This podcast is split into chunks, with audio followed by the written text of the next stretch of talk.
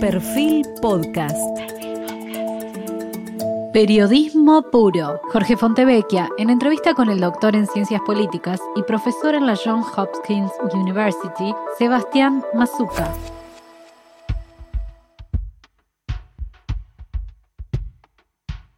Hoy estamos con Sebastián Mazuca. Durante muchos años, el pensamiento liberal convirtió la palabra estatista casi en un insulto político.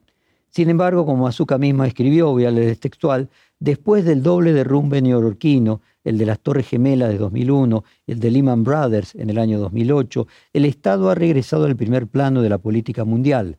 Fue a instancias de ambas crisis que las élites de los países avanzados volvieron a mirar hacia el Estado como fuente de soluciones.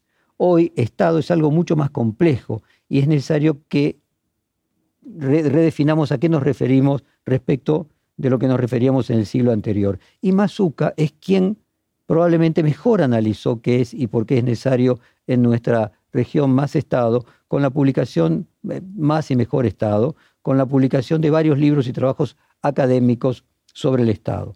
Mazuka es PhD, o sea, es doctor en ciencias políticas y máster en economía de la Universidad de California en Berkeley y investigador de carrera del Consejo Nacional de Investigaciones Científicas, o sea, del CONICET. Es profesor de Economía Política de la Universidad de San Martín, la y desde 2015 se desempeña como profesor de Ciencias Políticas de la Johns Hopkins University. Fue becario postdoctoral de la Universidad de Harvard en la Academia de International and Area Studies, o sea, en el área de estudios internacionales. Sus trabajos han sido publicados en el American Journal of Politics Science, Comparative Politics Studies and International Comparative Development y el Journal of Democracy y Hispanic American History, Review y el Oxford Handbook of Political Science. Publicó un texto esencial que es el libro Latecomer State Formation, Political Geography and Capacity Failure in Latin America con la Universidad de Yale en el año 2001 y sobre economía política editó tres volúmenes, tres volúmenes de lectura esenciales con la Cámara Andina de Fomento entre el año 2015 y el año 2018 sobre la democratización eh, y es coautor del Middle Quality Institution Trap eh, con Gerardo Munz, publicado por Cambridge University. Y quería comenzar preguntándole a Sebastián por un problema que es central en nuestra discusión, que tiene que ver con la decadencia de la Argentina, que más o menos todos los indicadores coinciden que hasta el año 1975, mitad del siglo, mitad de la década del 70 del siglo pasado, Argentina tenía cierto grado de paralelismo con un grado de desarrollo comparable con otros países y que a partir de allí groseramente se pasa de 4% de pobres a 40% de pobres. Si eso coincide, como dicen algunos, con la aplicación de políticas neoliberales en la Argentina a partir de la dictadura, luego Menem y luego Macri, o tiene que ver con que casualmente a mediados de los 70 emerge China y eh, pasa a ser obsoleta la, industria que la Argentina tenía eh, en desarrollo en aquel momento. Qué buena pregunta porque creo que se actualiza. Eh, no tengo una idea desarrollada, pero sí tengo una intuición de que en realidad hay una larga decadencia argentina. Pero en realidad hay una neodecadencia. Eh, creo que del 2010 hay una nueva decadencia argentina eh, que este, aceleró. una, es toda una década perdida, una nueva década perdida. Eh, solo la década, una década perdida fue en los 80 en la Argentina. Eh, con lo cual, esto es una aceleración y un agravamiento y una cronificación de la pobreza. Tanto en PBI per cápita como en, pobreza crónica, creo que nunca estuvimos tan mal. Eh, PBI per cápita obviamente está estancado, pero en términos del el ranking de países sí hemos empeorado. Creo que una nueva decadencia en los últimos 20 años que es más interesante en los últimos 10 años, que creo que es más interesante que, las, eh, que la historia clásica de que, bueno, llevamos 100 años de decadencia. Llevamos 100 años de decadencia desde 1930, algunos podemos decir 100 eh, años de, casi 90 años de decadencia, pero en realidad sobre esa decadencia creo que se aceleró la descomposición en los últimos 10 años. China me parece que, que no, no, no, me parece que China sea una explicación de la decadencia Argentina, en realidad China dio una, oportunidad a la Argentina eh, justamente la gran oportunidad perdida. Eh, tuvimos a Inglaterra como, como, como digamos, Argentina son las viudas de Inglaterra, se podría decir, esa es, es la, explicación de largo plazo de la decadencia, pero cuando murió el Imperio Británico, Argentina quedó fuera de la Commonwealth, cayó. Esa es una explicación posible de, los, de los 100 años de decadencia. Sin embargo, en, la en los últimos 10 años, China en realidad presentó una oportunidad muy similar a la que presentó al, momento álgido de desarrollo argentino en, 1870. 1910, eh, de, perdón, 2000, de 2002 al 2010 fue una gran oportunidad que algunos países supieron aprovechar. Y muchos países se beneficiaron de, China. Eh, Estados yo vivo en una ciudad que, se, que, entró en bancarrota por culpa de China. Sin embargo, el resto de Estados Unidos lo aprovechó. Ahora, cuando vos hablas de una neodecadencia, eh, eh, ¿vos te colocás que en la crisis del 2001-2002 con... No, no, no, no, no, la crisis del 2001, la crisis del 2001-2002 es una crisis muy interesante. Yo creo que esta es la cuestión, si me, si me permitís.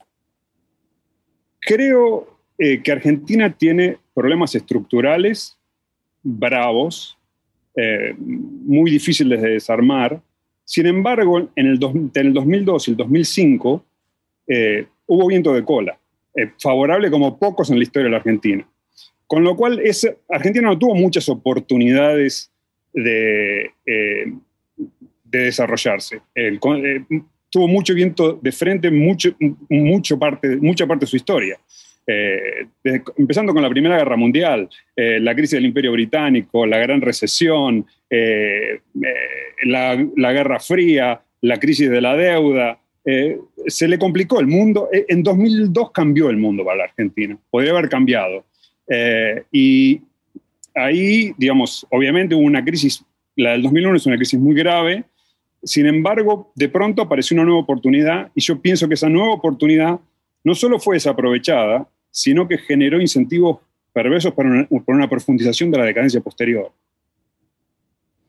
Decime, en tu libro, eh, que lleva como, como subtítulo Political Geography and Capacity Failure in Latin America, ¿cuánto incide la demografía y la geografía o se incide algo en la decadencia argentina o, es eh, parte de la explicación de la decadencia o de la neodecadencia? No, eh, la neodecadencia no, no es una explicación de la neodecadencia. En realidad, el libro explica eh, a trazos muy gruesos eh, dos cosas que cualquier economista del desarrollo piensa que son importantes. Primero, la capacidad del Estado. Eh, son estados de, baja capacidad. Eso tiene que ver con la administración pública. administración pública que es muy capturable, muy capturable para crear coaliciones no redistributivas, sino, yo diría, coaliciones predatorias del Estado y de la, de la economía. Eso por un lado. Pero por otro lado, y esto es lo más nuevo, eh, eh, dado el periodo de historia global en el que se formaron los estados de América Latina también, cada país de América Latina es una combinación de territorios. Y esa combinación de territorios, había combinaciones alternativas. Eh, y esa combinación de territorios es disfuncional. Y eso es esa combinación de territorios que, que se creó en el momento de formación de los países de América Latina, que establecieron barreras muy fuertes al desarrollo posterior, tanto el desarrollo de capacidad estatal, sea un Estado chico o grande, no importa el tamaño, pero sí la capacidad del, eh, estatal, barreras grandes a, la capacidad estatal y también barreras al desarrollo económico. Es, son combinaciones muy perversas de territorios. Los, países grandes de América Latina son combinaciones muy perversas de territorio. Vos, déjame, déjame, leerte, déjame que leerte algo que vos mismo escribiste sobre este punto. En América Latina, el comercio internacional no tuvo la culpa de crear estados débiles, escribiste. Lo que pasó es que los incentivos comerciales llegaron a América Latina hacia 1850, cuando la mayoría de las regiones todavía no habían terminado de resolver un panorama algo medieval de poderes locales y clientelistas, el ingrediente clave para entender la combinación originaria de estados como el argentino, el brasileño, el mexicano. México se, uno puede decir que se norteamericanizó con los años, mientras que Brasil y Argentina se podría decir que comparten la misma zona geopolítica de Sudamérica Atlántica. mientras vos lo pensás, cuando mencionabas de la oportunidad perdida del aumento del precio de, las materias primas, algo similar también sucedió en, Brasil. No se pudo sostener eh, las mejoras que había producido Lula en la calidad de vida de una clase baja que emergió a clase media, por lo menos media media o media baja. Eh, ¿Esto tiene en común la geografía? Mm, eh, la geografía es una geografía perversa, combina regiones de una manera eh, que genera una propensión a la creación de coaliciones redistributivas que saquen de las zonas dinámicas y redistribuyan de una forma no productiva a, regiones periféricas que no producen, por lo tanto que reducen el tamaño de la torta. Eso está. Ahora, eh, esta divergencia que vos señalás, creo que es, en el clavo con México, que México es, aceptó rápidamente ser un socio menor de la economía eh, norteamericana y eso cambió el juego para Estados Unidos, para, para México. Ahora, Argentina y Brasil tienen esa misma composición territorial perversa, pero hay dos grandes diferencias. En, en, Brasil, el Estado desarrollista fue mucho más exitoso que cualquier desarrollismo argentino y los llevó a hacer, eh, a hacer el catch-up, digamos. Eh, Brasil era mucho más pobre que la Argentina, con el Estado desarrollista, que duró mucho más, o sea, es como si Frondizi hubiera sido exitoso, hubiera sido sostenido más en el tiempo, eh, se, diferenció de la Argentina en eso. ¿no? Eh, por otro lado, Brasil tiene eso que es, em, digamos, que lo, deja mejor parado, me parece, que la Argentina, pero por otro lado, eh, también tiene un legado de desigualdad enorme, o sea, es, el país con más, digamos, con más importación de esclavos eh, de, toda, de, toda América. Y el último en eliminar la esclavitud. El último en, con Rusia. Con lo cual el problema de desigualdad eh, originario en Brasil es más grave que, que, en, ningún, que ningún otro lugar, eh, con lo cual Brasil está lidiando con, con un legado colonial y con un legado de estructura social mucho más bravo que el de la Argentina, pero eh, no, no, veo neodecadencia en Brasil, al contrario, te diría. A pesar de que, bueno, ahora es, es una pesadilla Bolsonaro, eh, pero no, no, no veo, digamos, eh, veo una economía dinámica. de hecho, uno, uno, podría decir que la pobreza en Brasil no es la pobreza en la Argentina, es decir, si bien la desigualdad es todavía mayor porque mantiene una historia de muchos años y siglos de desigualdad, lo que hablamos de la esclavitud, creo que 1868. Creo que la Argentina vota la ley Sáenz Peña del voto universal cuando todavía en Brasil no se había abolido la esclavitud, para dar una dimensión del atraso de Brasil, pero aún con la pérdida coyuntural de los beneficios que trajo Lula a la clase media baja, la pobreza hoy en Brasil es menor que en 1970 y en Argentina es mayor que en 1970. Así que ahí sí tenemos una X, ¿no? Lo contrario, vidas paralelas de Grecia y Roma, podríamos decir. Exactamente, exactamente. Em, Ahora, déjame entrar en otro tema de la geografía. Yo recuerdo un libro magnífico de Krugman que era Geografía y Comercio. Él explicaba eh, las zonas, los clústeres de desarrollo eh, económico en función de la geografía, la reducción de los stocks, eh, la velocidad de intercambio, las ventajas de menor costo de transporte. Pero en ese sentido, Argentina tiene una particularidad geográfica que es el conurbano. Podríamos decir que el conurbano de alguna manera también marcó electoralmente el modelo electoral de las últimas, por lo menos de la Argentina contemporánea, las últimas décadas. ¿Cuánto tiene que ver el conurbano como aspecto geográfico en esta, no sé si decadencia o neodecadencia?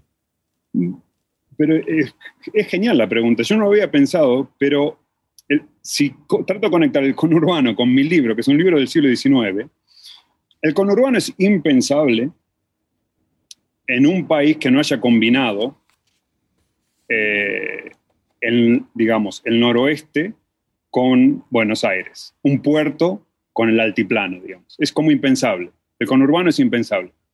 El, conurbano es un producto, el, conurbano es un problema hoy, pero en realidad es un efecto eh, de esta formación territorial argentina. Eh, esta formación territorial argentina que, que fue permitida por un contexto internacional en que Europa no estaba permitido hacer esas combinaciones territoriales, en Argentina o en Brasil o en México se permitieron combinaciones territoriales que luego crearon eh, algunas disfuncionalidades y, o algunos, digamos, lastres serios. El conurbano no es que sea un lastre, pero el conurbano es claramente un efecto de esa combinación de dos regiones que no, deberían haberse combinado eh, como país. Eh, entonces, digamos, el conurbano es un efecto de, migraciones internas en un país que, digamos, cuyas regiones, que, las regiones económicas que la componen, las subeconomías, eh, hubieran requerido diferentes tipos de cambio, diferentes políticas fiscales, diferentes políticas monetarias. Lo juntas en un país y eso es una bomba de tiempo. Una de, esas una de las manifestaciones de esa bomba de tiempo es el conurbano, que luego se autonomiza, por supuesto, y, y crea su propia dinámica. Pero fíjate que no vas a tener conurbanos en países que no sean originariamente eh, combinaciones territoriales disfuncionales. Europa lo tiene prohibido. Eh, en Europa eso no pasó. Porque ¿Cómo, serían, las combinaciones eh, funcionales? Estados Unidos es una combinación funcional, Canadá es una inflación funcional.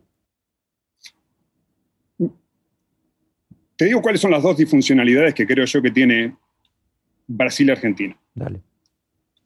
nacieron con una enfermedad holandesa. La enfermedad holandesa es una cosa que se inventó, que digamos que es que existió de toda la vida, pero los economistas descubrieron en los 60 recién, que es eh, dos regiones que necesitan tipos de cambio distintos, pero viven en un mismo país en el fondo.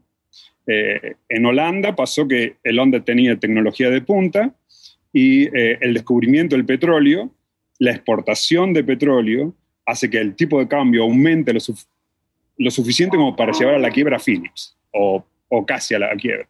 Bueno, eso se descubrió en 1970 en el mundo desarrollado. En realidad es un invento de Argentina y Brasil, la enfermedad holandesa, creo yo, porque combinaron regiones súper dinámicas con regiones que podían manejar un tipo de cambio súper alto, eh, con regiones que no, que no, eran competitivas, entonces necesitaban subsidio. Entonces hay dos tipos, digamos, dos tipos de disfuncionalidades. Una, regiones que necesitan tipos de cambios diferenciales o que necesitarían, necesitarían macroeconomías diferentes. Y la otra es el aparato político que se crea, porque es una oportunidad política subsidiar a las periferias eh, extrayendo recursos del centro. Eh, con lo cual, esa, eh, tenés un doble mecanismo. El, la periferia está afectada por el centro porque no es lo suficientemente competitiva y el centro está afectado por la, por la periferia porque la tiene que subsidiar y perder su dinamismo. Eso no pasó, en, no, no pasó en Australia, en Canadá y en Estados Unidos. En Estados Unidos, para que no pasara, obviamente tuvo que haber una guerra civil muy fuerte, ¿no? Donde lo que era la periferia patrimonial este, recibió una buena paliza y cambió para siempre. Igual, claro, el norte de Estados Unidos, digamos, el noreste de Estados Unidos, eran varias pequeñas regiones que eran una combinación de Holanda, Inglaterra, Bélgica, digamos, cuatro o cinco en fila, este, que ya eran muy fuertes por sí mismas y es muy difícil eh, que un presidente viniera como Roca y hiciera el PAN, digamos, que sea una combinación de, del sur y que le, fuera a robar, le fuera a robar Nueva York al norte de Estados Unidos. Ahora, así planteado, parece contraintuitivo respecto a la idea de grandes regiones con una moneda en común. Eh, por ejemplo, uno automáticamente imagina el euro en el caso de Europa, la el análisis que normalmente se hace de la idea de que Latinoamérica tiene que tener un Mercosur ampliado a toda Sudamérica. O sea, lo que vos planteás parece ir en contra de la idea de que la escala, el tamaño resuelve los problemas. Pero, pero tomemos el ejemplo de Europa. España, Italia y Grecia estuvieron al borde de la quiebra por, eh, por la unidad monetaria. Este, o sea, no, no, tenían economías tan competitivas como la alemana. A la alemana le, encantaba tener esas otras economías porque ponía el tipo de cambio, la, tasa de interés y exportaba lo que quería con su tipo de cambio. Para las otras, las otras economías quedaron muy poco competitivas, no pudieron devaluar. Fue un problema muy grave. Claro, lo que pasa es que si tenés un centro lo suficientemente poderoso, digamos, Alemania. Eh, eh, Francia e Inglaterra, bueno, tenés fondos estructurales y vas recogiendo a una cantidad pequeña de periferias. Eh, igual España es un poco otra historia, pero Grecia pienso que no. Los fondos estructurales realmente los necesita. Lo mismo en Estados Unidos. La periferia era pequeña comparada con el centro. Eh, y eh, crear un mercado común entre el sur y el norte no era tan oneroso para el centro. Eh, América Latina, yo creo que sí, también, o sea, se podría, se podría cobrar al centro su dinamismo prudentemente y financiar el, el, desarrollo de la periferia. Pero eso sería fondos estructurales después de que tuvieras varias economías ya despegan, despegadas. Digamos, necesitas una Alemania, Francia, Estados Unidos para que eh, sirvan de, digamos, de, de, máquina de tren que arrastra al resto. Lo mismo no lo eh, encontrás en China, por ejemplo, entre el puerto alrededor del río Amarillo y el interior de China totalmente subdesarrollado. Tal cual, pero es exactamente así. Es exactamente así. Ahora, la disfuncionalidad la solucionan progresivamente con un sistema disciplinario que va permitiendo que simplemente migren con un pasaporte interno, para decirlo de alguna manera, que no puedan migrar todos. Exactamente, exactamente. Y aparte también, aparte también eh, El comienzo de la, liberal, de la liberalización de China fue un comienzo regional, o sea, hubo liberalismo en la, en la costa, se mantuvo el Estado eh, asistencial en el, en el centro, hasta Japón lo hizo, que es un país pequeño, este, tuvo su protección de la agricultura, sí, pero eso, digamos, eso es cirugía de altísima capacidad estatal, porque no por, eso está, eso, eso está, eso es lo bueno que vos decís, Jorge, o sea, si tenés territorios que combinan regiones disfuncionales, la clave está en tener un Estado capaz, que sepa administrar el subsidio o el apoyo o lo que fuera, o que no, que decida no administrarlo y que decida va a ser por goteo, que se desarrolle una región y que después por goteo la otra sea este, que entre dentro de la cadena de, provisión del primero, como encadenamiento, eslabonamiento posterior al desarrollo del centro, que se eslabone luego a la periferia. Ahora, eso me parece que en el siglo XXI son eh, hipótesis inaceptables en términos de desarrollo humano, ¿no? O sea, me parece que el eh, sí, sí, sí, sí, sí, claro, por supuesto, sí, sí. Vos escribiste la ola de democratización que se extendió por América Latina desde principios de la década de los 80 hasta finales de los 90 contiene una lección muy valiosa, aunque amarga, sobre el desarrollo político. El autoritarismo no fue el único mal político en la región. La debilidad del Estado era un problema igualmente corrosivo, aunque menos visible. La mayoría de las dictaduras se han ido, pero los estados incapaces persisten. La debilidad del Estado es la fuente más importante de los problemas crónicos de América Latina, incluida la desigualdad social, el estancamiento económico y la mala gobernanza. Si la tesis de Alfonsín de que con la democracia se come, se vive y se educa, vos lo que, y que muchos compartíamos en el sentido de que el problema de Argentina que había tenido entre 1930 y 1983 la mayor parte de periodos con, con dictaduras, interrupciones democráticas, era un mal diagnóstico. La dictadura no era la causa, sino la consecuencia de estados débiles.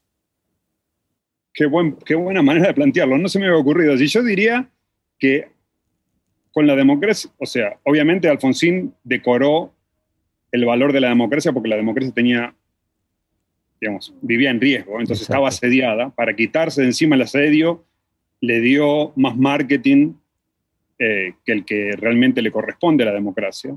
Eh, si solo se dijera derechos humanos, libertades políticas el derecho de, echar a los presidentes cuando no nos gustan por medio del voto pacíficamente, eso ya sería un montón. Pero Alfonsín necesitó hacerle marketing extra, me parece, a la democracia porque se, estaba implantando en un lugar nuevo.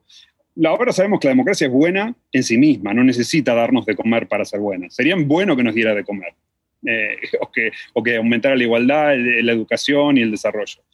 Eh, lo que yo creo es que, el, digamos, lo que creo es que la democracia es necesaria, pero no suficiente.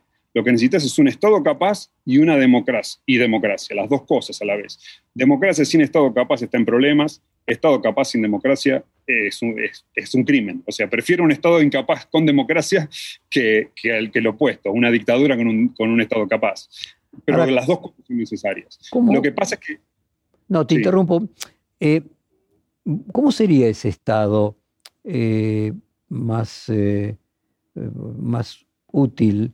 Porque uno podría decir, en los 12 años de las tres presidencias kirchneristas, el peso del Estado sobre el total del Producto Bruto creció significativamente.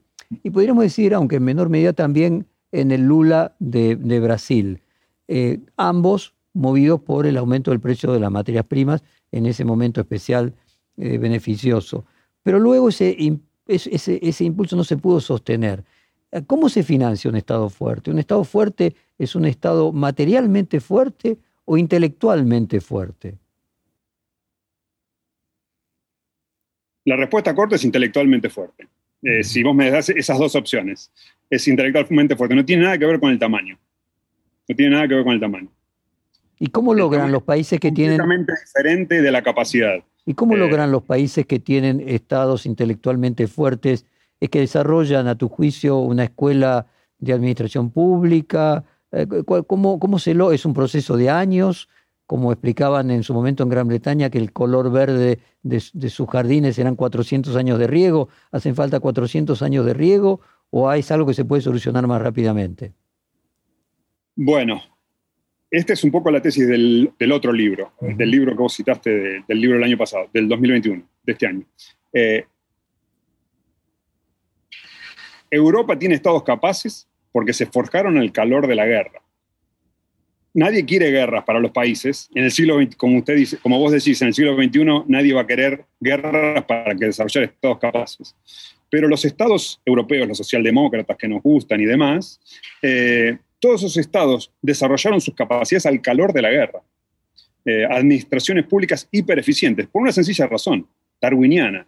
Si no lo hacían, eran absorbidos por otro que lo hacían. Es más, Europa, uno podría decir, es un cementerio de estados berretas, porque esos estados berretas fueron absorbidos por estados eficientes. Desaparecieron, están extintos. Em, eh, son muy pocos los países que formaron capacidad sin guerra. Son muy pocos los países sin, sin periodos de guerra sostenidos, sin problemas eh, geopolíticos, sin, sin, sin, un test ácido de la geopolítica. Eh, eso no quiere decir que la guerra sea el único camino, y esperemos que no sea el único camino, la historia está por escribirse, pero uno puede decir que Australia, Estados Unidos, este, Canadá mm, no tuvieron guerras eh, y se, formaron muy parecido a los países de América Latina con incentivo de comercio y de todas maneras desarrollaron administraciones públicas fuertes. Eh, con lo cual, eh, digamos, la gran diferencia de América Latina es con Europa, que, este, que desarrolló en el curso de dos siglos las, las digamos, la perdóname que te interrumpa. Digo, en un país como la Argentina, que en el siglo XX eh, tuvo varios premios Nobel, tres de ellos en ciencias duras, cuando uno compara con Australia, la comparación clásica, que había sido construido su población originariamente con presidiarios. Eh, es decir, ¿por qué nosotros no pudimos construir eh, un sistema de administración pública eficiente teniendo supuestamente las dosis de talentos eh, que no tenían otros países que sí lo lograron. Talentos intelectuales me refiero. Pero es que no es una, no es una cuestión de talentos intelectuales, es una cuestión de estructura política. Y acá son, son dos cosas. Si la administración pública nace patrimonialista, es decir, no beberiana, no eficiente, que era un incentivo, yo diría, eterno sería una exageración, pero un incentivo muy duradero que ningún partido político juegue un juego distinto que el del clientelismo. Con lo cual, es muy importante que nazca bien peinada la administración, porque después es muy difícil cambiarla. Em, eh, eh, eso por un lado. Y sin guerras. Cambiarla sin guerras. Cambiarla sin guerras. Ahora, hablando del, eh, podríamos decir, penoso valor curativo que tienen las guerras y me parece cada vez más obsoleto, porque me parece que desde el punto de vista ético las sociedades hoy no estarían dispuestas a lo mismo que tuvieron en el pasado. Eh, vos dijiste, escribiste, los recursos liberados por la ausencia de amenazas territoriales, el bono geopolítico latinoamericano, no se utilizaron para fortalecer la capacidad estatal. Y yo quería ir a esas amenazas, carencia de amenazas territoriales que tienen que ver con las guerras. El Atlántico Sur generalmente fue una zona totalmente olvidada. Eh, ahora Brasil, a partir del BRIC, que alguna vez dijeron que todos los países del BRIC tenían bomba atómica menos Brasil, eh, Brasil se está disponiendo a construir su primer submarino eh, nuclear, el primer submarino nuclear de una potencia no nuclear. Y uno ve en el caso de Australia, que lo citamos continuamente, cómo ahora, a partir del acuerdo entre Estados Unidos, Gran Bretaña y Australia, para tratar de contener militarmente a China, se le va a dar también una cantidad de recursos militares. ¿Qué importancia tiene en estos eh, estados disfuncionales la necesidad o no de tener fuerzas armadas importantes? No, yo creo que es la oportunidad de construir estados capaces a través de la guerra fue hasta Napoleón. E, e, e, esa oportunidad pasó. Primero, las guerras son malas, éticamente, como, como decís vos, y por otro lado, tampoco es que ahora desarrollar un ejército va a generar capacidad estatal. Estamos en el siglo XXI. Generar esta capacidad estatal es saber leer el mundo y saber en qué parte de la globalización insertarse. No tiene nada que ver con pelear guerras. Pelear guerras creaba estados poderosos en la época de Robin Hood. Eh, a ver, lo pongo de otros términos. En el caso de Brasil vos mencionaste el modelo desarrollista de Frondizi. Ese modelo desarrollista de Frondizi fue llevado adelante por militares. Actualmente te dicen en Brasil que los militares son técnicos y tienen enorme capacidad, que hay eh, militares que nada tienen que ver con la fuerza, sino que tienen que ver con la técnica. Uno también lee que en Estados Unidos fue fundamental para el desarrollo hasta de Internet, que Stanford, todos los avances tecnológicos desde la aviación comercial, todos han sido desarrollados inicialmente para las hipótesis de conflicto para usos militares. Me estaba refiriendo a eso, no a, librar exactamente una batalla. He entendido bien. El, eh, digamos, el complejo militar en el siglo XXI puede ser un incentivo, y lo ha sido, en Estados Unidos para el desarrollo tecnológico, sin duda. A ver, puede, haber, puede haber eh, hipótesis, ¿no? Como esos eh, futuros eh, a veces distópicos. ¿Te imaginas que la guerra comercial entre Estados Unidos y China pueda llegar a pasar de lo comercial a lo, a lo militar? ¿Y cómo podría modificar un eh, aceleramiento de esa crisis entre estos dos países un poco más eh, parecida a la Guerra Fría, si se quiere? Que de hecho uno dice geográficamente toda Latinoamérica estuvo marcada en el siglo XX por la Guerra Fría entre la ex Unión Soviética y Estados Unidos. Un eventual recalentamiento de una, algo parecido a una Guerra Fría entre China y Estados Unidos, ¿podría modificar la geografía y la geopolítica de nuestra región?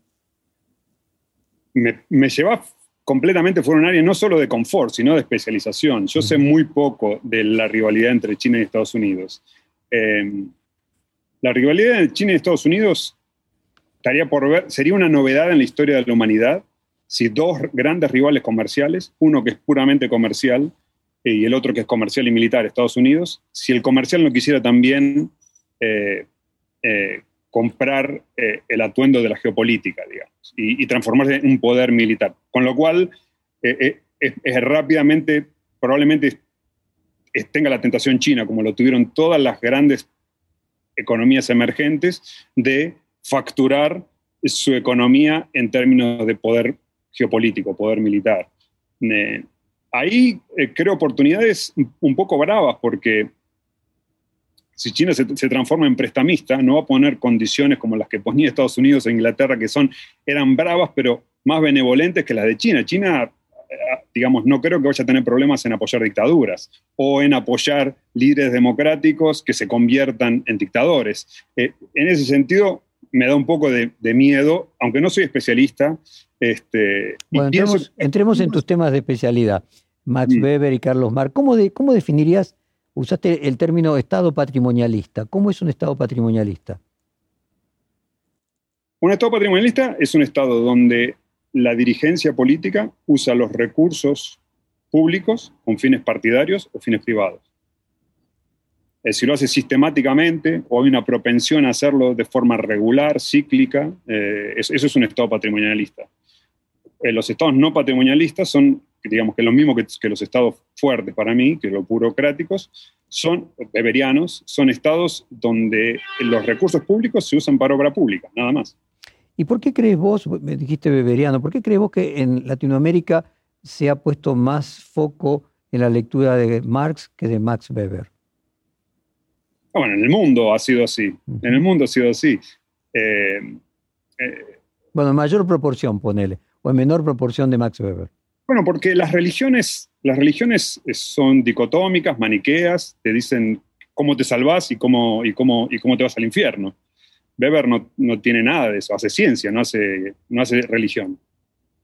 Esa es, eh, las religiones y las ideologías son mucho más tentadoras que la ciencia. esa, esa es la principal explicación. Vos en legitimidad, autonomía y capacidad, conceptualización una vez más, los poderes del Estado, en tu texto con este título, explicás que la era del neoliberalismo recortó protagonismo y por ello interés a su objeto de estudio, es decir, el Estado. Ahora bien, con la revalorización del papel del Estado en el nuevo siglo, la conceptualización del poder nacional del Estado se ve forzada a retomar allí donde había quedado en el eclipse. Es preciso entonces desempolvar los conceptos de legitimidad, capacidad y autonomía. O sea, ¿vos sentís que estamos en un comienzo de un nuevo paradigma en función de lo que podría ser el concepto Estado? Pienso que el paradigma nunca cambió. Eh, eh, lo, que, lo, que, lo, que, es obvio es que incluso las economías de mercado, eh, de, las que, de, las que, en la Argentina se sabe bastante poco, debo decir, que las economías de mercado, las del capitalismo salvaje, tienen estados increíblemente eficaces. Y eso no, eso no cambió nunca. No cambió nunca. O sea, no es que hay un nuevo Estado y necesitamos un nuevo Estado benefactor. O, yo no no propongo nada de eso, ni tampoco militares, ninguna de esas cosas locas o distópicas. Las economías exitosas que conocemos nosotros, hay dos tipos de economías exitosas. Unas con estados grandes y una con estados pequeños. O sea que el tamaño no importa, lo que importa es la capacidad. Y siempre importó la capacidad. Los premios Nobel de Economía, los, de los diez últimos, cinco se dan cuenta, digamos, tratan el tema de cómo se hacen creíbles los contratos entre privados. Y no hay otra solución, no hay otra solución a los problemas que tienen los mercados, falla de mercado, que no sea con Estado, no, no, existe. E, e, eso es, es, es, una antigüedad discutir la importancia del Estado, es una cosa eh, anacrónica, completamente anacrónica. a ver, una cosa es la calidad. Sí. Y otra cosa es el tamaño. Eh, uno, vos citaste la socialdemocracia, famoso es aquella eh, reunión, eh, podríamos decir, fundante de tanto mercado como sea posible, tanto Estado como sea necesario. Y recientemente el triunfo de la socialdemocracia en las elecciones de Alemania, uno podría decir de, de Biden con cierto grado de tratar de rescatar el estado de bienestar. Hay, independientemente de la eficacia eh, una cuestión de tamaño eh, y una cuestión de proporción del Estado sobre el, sobre el mercado o no? Por supuesto que la hay, pero hay que decir claramente, por supuesto que la hay, pero hay que decir claramente que, que la calidad no tiene nada que ver con el tamaño. Un Estado puede ser 14% del PBI per cápita y hacer que esa, economía crezca al, al 6-7%. Y un Estado con el 50% del control de la economía también puede hacerlo. Eh, es completamente independiente del tamaño, la calidad del Estado. Ahora, durante mucho tiempo, perdóname, se planteaba que eh, Pascal decía la presión es inversamente proporcional al espacio. Parece más fácil hacer que un país como Noruega pueda tener un Estado bien administrado, la cantidad de cosas a administrar, que un estadio gigantesco, ¿no? Entonces, mi pregunta es si hay alguna relación entre cantidad y calidad, si ambas son posibles. Claro, bueno, ahí está la, pregunta que para mí es de segundo orden, pero que es, importante y que es la interesante en el debate político. Eh, si vos no vas a tener capacidad estatal, mejor no si vos no vas a tener calidad, mejor no tengas un Estado grande. Es, es, tan sencillo como eso. Si vos vas a tener un Estado patrimonial, mejor que sea chico. si vas a tenerlo grande, es una receta 100% segura para el fracaso. Para eh, concluir el, el tema eh, Weber y eh, vos habías escrito también la originalidad de la contribución neobeberiana es la tesis aparentemente inocua de que la autonomía es una variable. La tesis se opone a la noción paleomarxista de que las preferencias de todo Estado no hacen más que reflejar sin distorsiones ni residuos los intereses de las clases sociales dominantes. Te pido que nuevamente y para Legos, para la audiencia, expliques cómo sería ese Estado neoweberiano y cómo es ese Estado paleomarxista, en los términos más simples que puedas. Por supuesto. El paleomarxismo es, es una especie de insulto, fue escrito en un paper, eh, que es el, marxismo más clásico, dice, bueno, el Estado está siempre dominado por la burguesía. Es en realidad, eh, digamos, la sede central de la burguesía, la, casa matriz de la burguesía y de ahí administra sus asuntos. Y entonces el Estado es como una especie de residuo o, de, apéndice a la estructura social. Eh, y el Estado es un instrumento de la clase política dominante, lo que en el discurso político argentino serían los, medios concentrados, los poderes concentrados, e, e, etcétera, etcétera. Entonces está siempre, refleja siempre perfectamente los intereses de, esa clase dominante. Eso es paleomarxismo. Eh, cualquier otra versión diría, bueno, en realidad Marx está mal, ¿no? Porque hay muchos lugares donde el Estado fue en contra de las clases sociales. Eh, en los estados desarrollistas de los milagros eh, asiáticos, en parte por momentos en Estados Unidos, eh, muchos momentos en Europa. entonces, la cuestión, es que, la cuestión es que es una variable. Esa es la clave, que es una variable. Lo mismo que uno puede decir el régimen puede ser más o menos democrático, el Estado puede ser más o menos autónomo de las clases, de las clases eh, económicas dominantes, pues es más o menos autónomo. Y eso es una cuestión que depende de cada país, es una variable, como el, el PBI per cápita. Eh, hay distintos grados de autonomía en los diferentes estados, que es una noción muy antimarxista. Pero es antimarxista, pero no es, no es invertir el marxismo, decir, ah, no, el Estado domina la sociedad. Marx dice, la sociedad domina al Estado. Eh, lo opuesto sería, no, el Estado domina la sociedad. No, Weber es mucho más tranquilo y dice, no, esto es una cuestión empírica. Depende del contexto histórico, depende de una cantidad enorme de consideraciones geopolíticas, de, eh, equilibrio, de balance de poder en la sociedad, que el Estado adquiere más o menos autonomía. Eh, eh, pero hay una autonomía que ni, ni, siquiera se piensa en la Argentina, que para mí es la más grave, que no es la autonomía del Estado respecto de la clase social dominante, sino la autonomía del Estado respecto del gobierno que esa es un poco la madre de los, de los problemas no percibidos. Hay muchos problemas percibidos y muchos problemas no percibidos. A mí me interesa la autonomía del Estado respecto del gobierno de turno. Si, si no tiene autonomía el Estado del gobierno de, turno, el gobierno se apropia y hace lo que quiere con el Estado.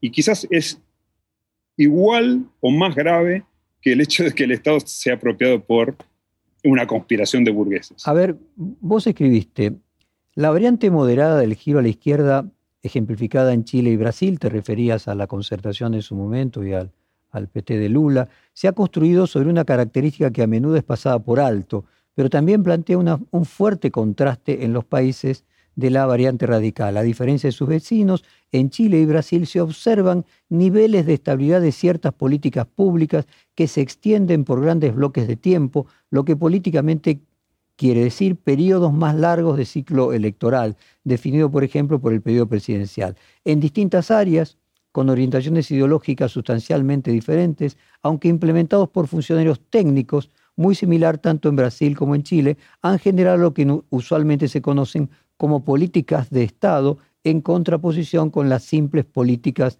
de gobierno. A eso te referías, a la construcción de una burocracia estatal que vaya más allá del presidente turno. Totalmente, totalmente. pero incluso mira el test, el test ácido ahora. Eh, Brasil, tanto Brasil como Chile tienen crisis de representación serias. Sin embargo, no tienen inflación. El gobierno no se apropió del Banco Central. ¿Cuánto hay entonces entre ese Estado fuerte y disciplina fiscal? ¿Qué relación eh, ahí, no sé si el análisis es marxista, cuánto la infraestructura condiciona la superestructura. Yo creo que la disciplina fiscal, o sea, en el largo plazo la disciplina fiscal, la disciplina fiscal pasa, a las facturas más graves que tiene la sociedad. La Argentina no se desarrolla no porque no tenga sociedad o sector privado o recursos económicos o recursos culturales para desarrollarse. No se desarrolla por mal gobierno. Y en buena medida el mal gobierno es desmanejo de la fiscalidad. Eh, con lo cual, eh, ahora de todas maneras, el déficit fiscal es un síntoma de la, mala capacidad, de la baja capacidad de Estado. Eh, no, es, no es un problema en sí mismo, es, es, un síntoma de algo mayor. Se puede tener déficit fiscal por 10 años. Si vos tenés crédito y, podés pagarlo. esto creo que es donde está mal el debate en Argentina. Está perfecto tomar deuda si el Estado toma deuda al 4% y aumenta el PBI en 5%, o cualquier cosa que sea más alta que el 4%, porque después la puede repagar. Ahora, si tomás deuda porque tenés déficit fiscal, pero esa deuda es impagable, y en Argentina ha sido crónicamente impagable, desde eh, la nueva deuda, digamos, el nuevo periodo de deuda del 78, de los petrodólares, es porque toma deuda y no le invierte de una manera que agrande la torta de una forma, que agrande el PBI, perdón, de una forma que sea sostenible.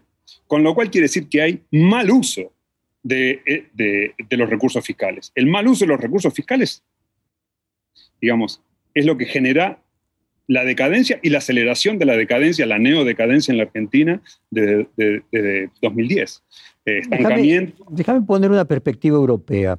Cuando en este mismo ciclo de entrevistas eh, se toca el tema de la gobernabilidad con intelectuales europeos, ellos colocan siempre foco en que Latinoamérica siguió el modelo norteamericano de bipartidismo eh, con una constitución con un presidente ejecutivo, que lo, eso requiere que haya dos partidos muy importantes y mientras que en Europa la gobernabilidad está asegurada porque el sistema, al ser parlamentario, requiere que previamente se pongan de acuerdo para construir una mayoría que luego pueda tener gobernabilidad.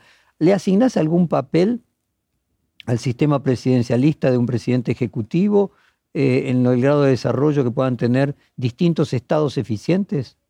No, es cosmética. El sistema presidencial es cosmética, es como elegir el color de uñas y el para un, para un país y la cuestión es que esté sano, que no tenga colesterol, que, que vaya corrida de por medio, que se alimente bien. Es, completamente cosmético. No es cosmético que tenga democracia que que tenga dictadura. Eso, es, eso sí es, no es cosmético, eso es serio. Pero eh, parlamentario presidencial no, no, no cambia la historia. A ver si aquí hay otro de, los, eh, de los, eh, las causas irreductibles. Vos escribiste la gran diferencia de Estados Unidos con América Latina es que la guerra de independencia de Estados Unidos no creó los varones de la guerra, los caudillos de América Latina o los señores de la guerra que todavía se ven en África subsahariana. Eh, hay en el, en el populismo eh, reminiscencias de señores de la guerra y en el caso Argentina específicamente, cuando se hablaba de los varones del conurbano o determinados gobernadores que hace 25 años que eh, están al, frente de sus provincias como feudos?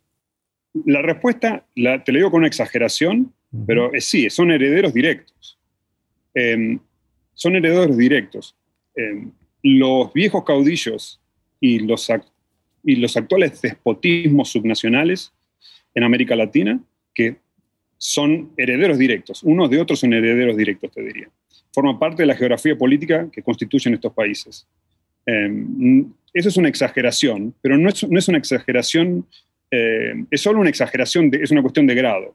Eh, eh, América Latina está poblada por señores de la, por caudillos, que la, única, que la gran diferencia cuando se formó el Estado fue que fueron, se transformaron en vegetarianos, en, digamos, en, en, en, movilizar maquinarias electorales o maquinarias políticas en vez de ejércitos, pero usaron su clientela eh, su clientela con propósitos políticos de la misma manera que antes Facundo lo usaba para, eh, o, digamos... A, ver, Sebastián, déjame interrumpirte. Uno plantea que el Estado moderno eh, es también parte del proceso de evolución que dejó atrás el sistema feudal.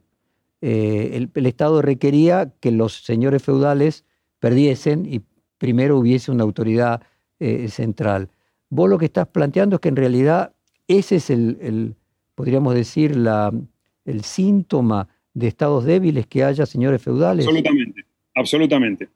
es el, esa es la principal fuente de estado débil en América Latina y la principal fuente de debilidad en, del estado débil en Argentina. Porque no son solamente... Y, y, podríamos decir, perdón, que Cristina Kirchner, el kirchnerismo, es el señor feudal del conurbano. No, el conurbano creo que es un fenómeno diferente no lo entiendo bien y no, no, está explicado por mi teoría. Eh, eh, es un fenómeno, ese no es un, ese no es un heredero directo, digamos. Uno podría decir que, este, que Shielding Fran es un, bueno, Shielding Fran no, pero eh, Sa es un heredero directo de Sa. porque efectivamente el caudillo se llamaba Sá, era su bisabuelo, su tatarabuelo. Eh, son todos hijos de Facundo, en, alguna medida. El conurbano es un, es un fenómeno muy diferente. Mm, mm, eso, eso no, no, lo cuenta. Pero sí la pregunta de cosas es muy interesante, porque una cosa que tienen en común el PRI y el peronismo es que, digamos, si hay una cosa que fue constante, es tener una, lo que lo que Germán y después Gibson llaman una coalición periférica, que es una, una liga de gobernadores. Eh, no, no, es impensable incluso partidos supuestamente laboristas, sin tener esa pata periférica de, señores feudales del interior. Es una exageración, señores feudales del interior, pero, es, eh, pero ni el PRI ni el, ni, el, ni el peronismo se pueden, son coaliciones viables sin esa red. Eh, eh, sin esa red de poderes periféricos. Y es lo que se mantuvo constante con Perón, con Menem y con el kirchnerismo, en las tres versiones fuertes del, peronismo. Se mantuvieron.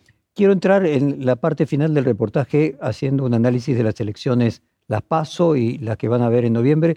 Y hay un tema de la geografía que se puede aplicar a la, coyuntura. Si uno mira la, el resultado de las elecciones recientes, lo que uno encuentra es que hay un mapa pintado, me en broma se dice la, eh, la bandera, la camiseta de Boca, ¿no? de que tiene el norte y azul, el norte y el sur azul peronista y el centro amarillo. Irónicamente, eh, algunos decían Peronia y Checoslovaquia. Eh, ¿Hay algo de la geografía que de alguna manera sirva para explicar el resultado electoral actual, predecir cómo puede ser el futuro inmediato? La novedad no está en la distribución territorial del poder. Eh, el peronismo es más fuerte en las provincias pobres, periféricas, de baja densidad, es una constante.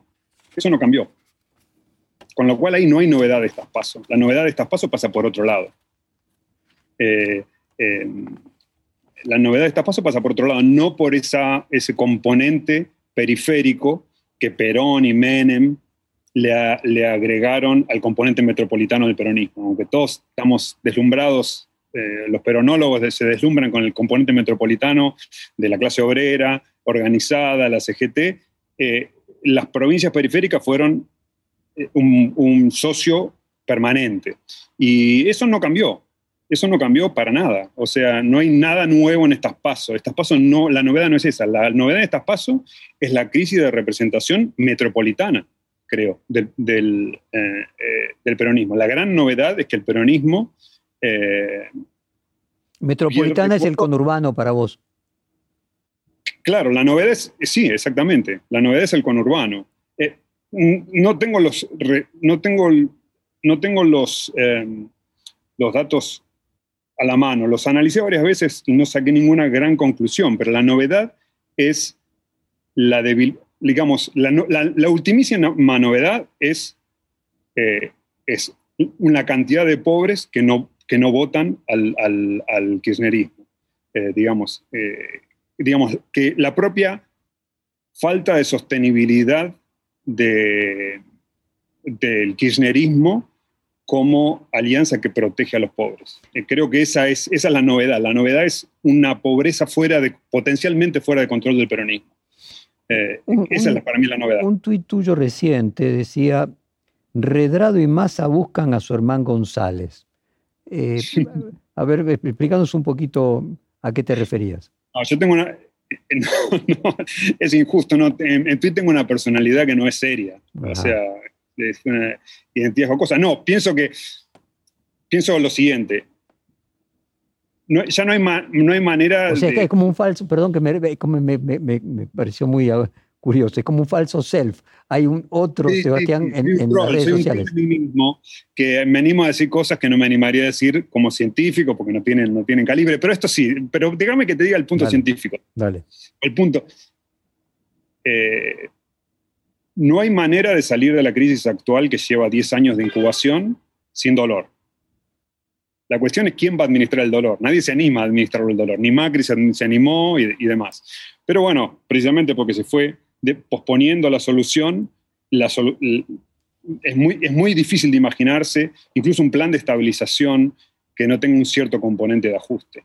La cuestión es quién lo hace, nadie se anima, se pospone. Entonces, claro, todos están buscando a ver quién le hace la, gran devaluación, quién hace este, alguna medida de ajuste que no, que digamos, y que, y que, y que digamos que delegue el costo político. Hermán sería el equivalente, para que luego llegue Caballo, a lo que siempre Melconian dice eh, que representó previo a la llegada de la baña Remen Slikov, la gran Remen. Exactamente, exactamente. Hermán sería Remen Slikov de la década del 90. Sí, sí, sí, sí, sí. Ahora, ¿no sentís que eso ya se está produciendo, que de alguna manera, eh, si vos te colocás en el dólar de 16 pesos de diciembre de 2017, eh, entre la caída del salario real y devaluación y ajuste de Macri y luego la pandemia y la falta de acierto de este gobierno, en el cúmulo de los últimos tres años y medio, el salario real se redujo de manera significativa, el valor de los activos se destruyó, no se está produciendo, no lo produce solo el mercado, esto más allá de que las distintas burocracias no se animen. Absolutamente. Hay una gran novedad que es eh, un ajuste gradual de 10 años que es más salvaje que, el ajuste, que, un gran ajuste neoliberal, un ajuste de, Chicago. El, acumulado de los 10 últimos años eh, ha sido mucho más salvaje en términos de creación de pobreza, de gente que quedó en la banquina, de recesión, que, que lo que hubiera sido un ajuste bravo de un año. Eh, eso, y eso es una novedad, con lo cual es cierto que Argentina es muy atractiva desde el punto de vista de los salarios para, para invertir. Uno cuesta dos pesos, Argentina está de remate. Sin embargo, no cambia. Eh, digamos, la reactivación no sé si pasa por una mega devaluación. La cuestión es si el gobierno puede comprometerse creíblemente a no ser predatorio. Porque por más que sea barato, si el gobierno necesita para mantenerse, armar una coalición no redistributiva ni productiva, sino eh, coaliciones predatorias. Eh, Ahora, siguiendo, siguiendo el planteo, cuando vos decís no hay cura sin dolor, el famoso no pain, no gain, la, pregunta es si el dolor no se produjo ya. el dolor se produjo en la, sociedad, creo que no se produjo en la clase política. Pero bueno, simplemente eh, quien pudiese generar confianza que probablemente sea la vieja discusión de una especie de acuerdo de por lo menos el 60% de la representación política, el dolor de la población ya está producido, lo que puede ser una ventaja que pocos países tengan. Absolutamente. Lo único, lo único que hay que reconvertir es el privilegio político. Sí, sí, el, ajuste, el ajuste es, En la sociedad no se puede ajustar más. O sea, mm. si te ajustas más, te transformas en China porque empezás a vender mano de obra regalada. te pones a, fabricar camisas. No sé. Eh, o sea, sí, es, es un extremo. Eh, la baja, eh, digamos, el, nivel de los salarios. Lo que los no salarios, es los activos. El mal uso del Estado. Lo que, no es, lo que no llega a un extremo es el mal uso del Estado. Nadie va a invertir en la Argentina. Incluso si te perdonan la deuda externa. Te ahorras los 40 mil millones de dólares que debes al FMI. ¿Alguien va a querer invertir en la Argentina si teme que va a haber predación eh, dentro de dos años? Que va a haber eh, eh, mega retenciones, que no vas a poder repatriar dividendos, que te van a cambiar las reglas, que va a haber nuevas devaluaciones. no, pues no parece que la, el dolor sea la cura. No el dolor social. Lo que tiene que, eh, no el dolor social, lo que tiene que haber, el dolor social está hecho. eso con lo cual el ajuste en el fondo ya está hecho en ese sentido.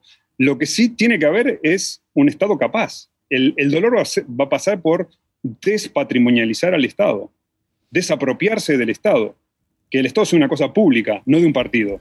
Ese va a ser el dolor. Ese es el dolor que siempre se pospuso, en el fondo. Sebastián Mazuca, muchísimas gracias por esta hora de conversación. Fue un placer grande. Te mandamos un abrazo de la Argentina. Perfil Podcast.